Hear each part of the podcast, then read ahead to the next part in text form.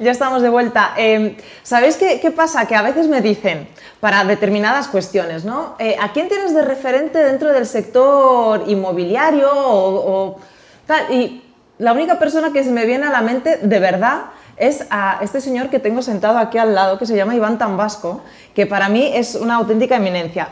Yo esta tarde no voy a ser objetiva, os lo digo desde ya.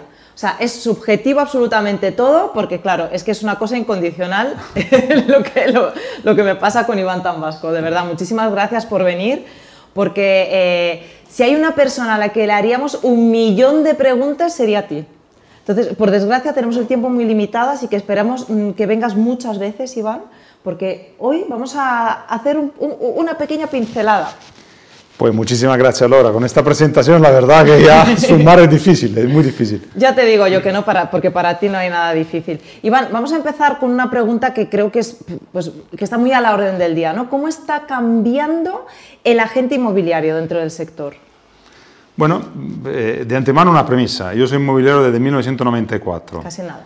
Cuando yo empecé, Nadal tenía siete años, estaba Felipe González y no existía el euro, y ni se le esperaba, yo creo, en aquel entonces.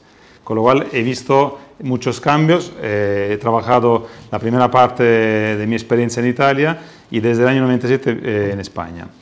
Pues deberíamos de antemano aclarar que inmobiliario es un paraguas donde cabemos todos, es decir, es muy genérico como término y evidentemente eh, engloba muchas profesiones en él. Y del agente inmobiliario del que estamos, y la pregunta que me estás haciendo en este momento, sin duda hay muchas especializaciones tanto que ni a veces nosotros sabemos de tenerlas, sino los clientes nos lo atribuyen. Es decir, tenemos anécdotas para, para estar una hora hablando quizás de esto. Pues para mí la profesión es la misma, es decir, yo hago eh, exactamente las mismas cosas desde el 94 hasta ahora, lo que pasa es que han cambiado las herramientas, el enfoque en algunos contextos y sin duda el entorno puede que haya cambiado bastante, es decir, eso sin duda. Has hablado del abanico este que abarca todo el sector inmobiliario y están las, competencias, o sea, ver a la gente como competencia tuya o no. O sea, ¿es posible la colaboración entre inmobiliarios o, no es posible? A ver, eh, si hablamos de colaboración, hay que aclarar qué es la colaboración de antemano. Y un inmobiliario es imposible que trabaje sin colaborar. Y la colaboración siempre ha existido. Quizás ahora el mercado, el público final se está dando cuenta y es algo que llama mucho la atención porque es un mercado aparentemente muy competitivo porque los mismos inmobiliarios hemos dado esta imagen desde el comienzo de nuestra profesión. existía la colaboración quizás limitada dentro de una empresa, de un grupo, de una franquicia, de un entorno. Y ahora eh, ha crecido mucho más y evidentemente entre profesiones un inmobiliario no puede llevar a cabo su profesión sin colaborar con un abogado, con un arquitecto, eh, con un notario, con un asesor fiscal. Tiene que tener una serie de profesionales a su disposición con, con los que colabora y mejora su respuesta al cliente. Ahora sí es verdad que en los últimos años se ha fomentado muchísimo la colaboración entre inmobiliarios y esto podemos decir seguramente en beneficio del cliente, porque cuando se habla de colaboración no es solo compartir operaciones, honorarios, posibilidad de venta, sino es conocimiento, sino es experiencia, eh, sino es a la vez eh, el, día a día eh, de cómo mejorar, de cómo poder aportar un pelín más.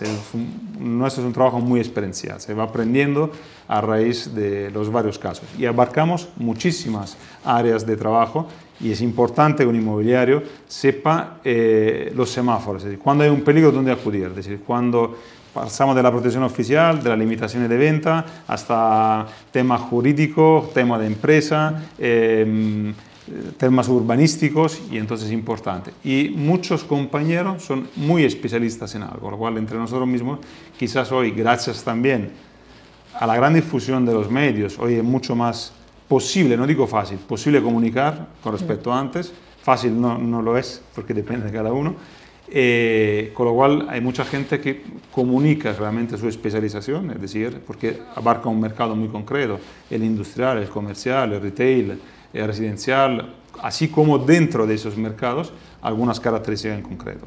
han dicho la palabra especialización y yo creo que es que ha sido una cosa global en todas las profesiones prácticamente, o sea, no solamente en el sector inmobiliario. Nos hemos dado cuenta que la especialización es, es un grado más, o sea, la, quedarte en un tema genérico es más complicado, en cambio especializar y, y, compartir esa colaboración creo que al final es más interesante en cualquier sector. ¿no? Sí, sin duda. Yo tengo una anécdota personal de profesión que cuento a los compañeros, sobre todo a los nuevos que empiezan. Eh, tuvimos una operación hace unos años entre familiares, padre y dos hijas que no se hablaban. Un poco, digamos, una situación un poco compleja. Y bueno, hicimos la componente, conseguimos llevar a cabo, quizás más, fue más difícil poner de acuerdo la parte vendedora que el acuerdo con la parte compradora. Pues año después recibí una llamada de una persona que me contactaba porque eh, decía que sé que tú eres un especialista en ventas conflictivas. Digo, pues la verdad que no lo sabía, lo acabo de aprender. Y eso es uno de los casos. La gente te identifica, por, evidentemente, por tus características, por tus habilidades, por tu experiencia. Y hay muchos compañeros que tratan algunos mercados eh, muy concretos y son muy expertos porque son muy poco generalistas. ¿okay? Iván, fíjate, estamos hablando de colaboración, estamos hablando de compartir. Y se me ocurre hacerte la pregunta eh, de cómo se puede compartir un espacio o una oficina entre profesionales del, sector y qué beneficio tiene.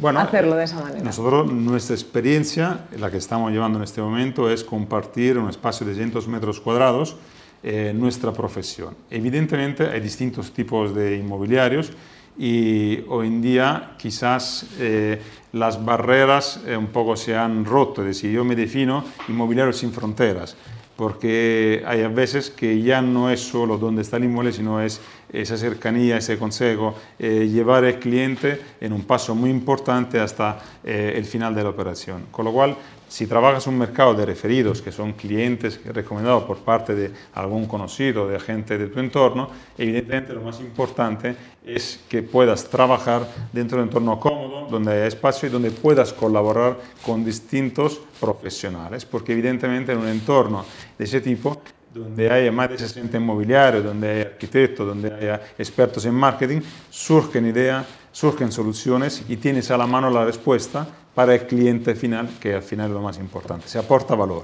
Sí, sí, porque es, curioso porque así a, bote pronto no puede parecer, pero cómo va a ser beneficioso ¿no? que mm, diferentes empresas inmobiliarias compartan espacios y son competencia unos de otros y al final es todo lo contrario, ¿no? que se ayudan estas, eh, estas empresas. Y...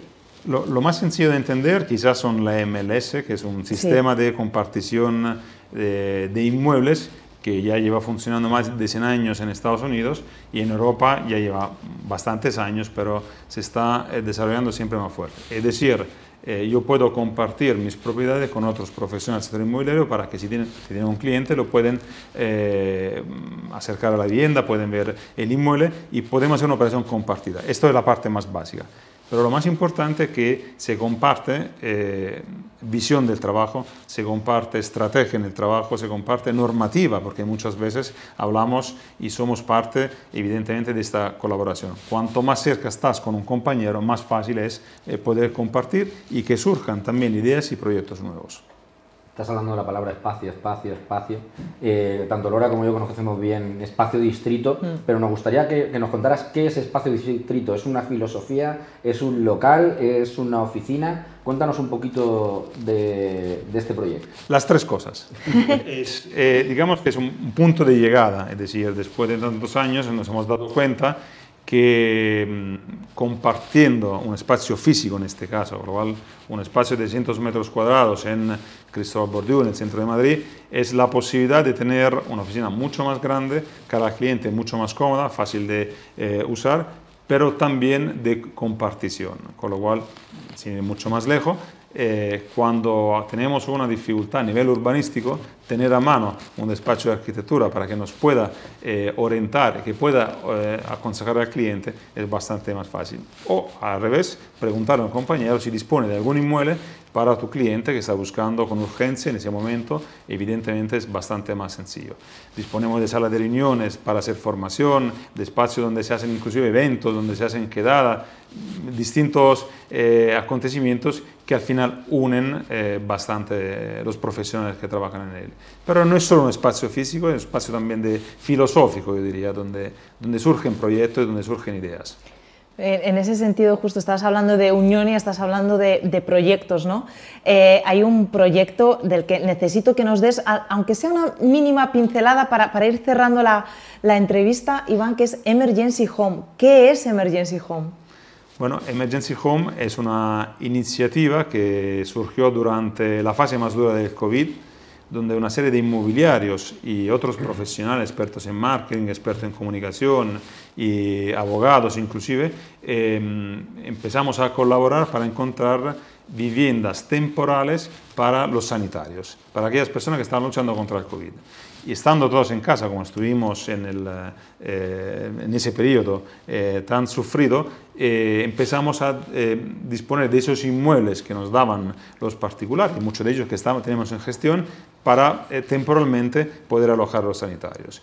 Se ha convertido esto, obviamente, en una asociación sin ánimo de lucro, porque evidentemente se ha llevado a cabo, y ha servido para nosotros los inmobiliarios para darnos cuenta que tenemos una función social y que en algunos momentos podemos ser útiles en ese sentido.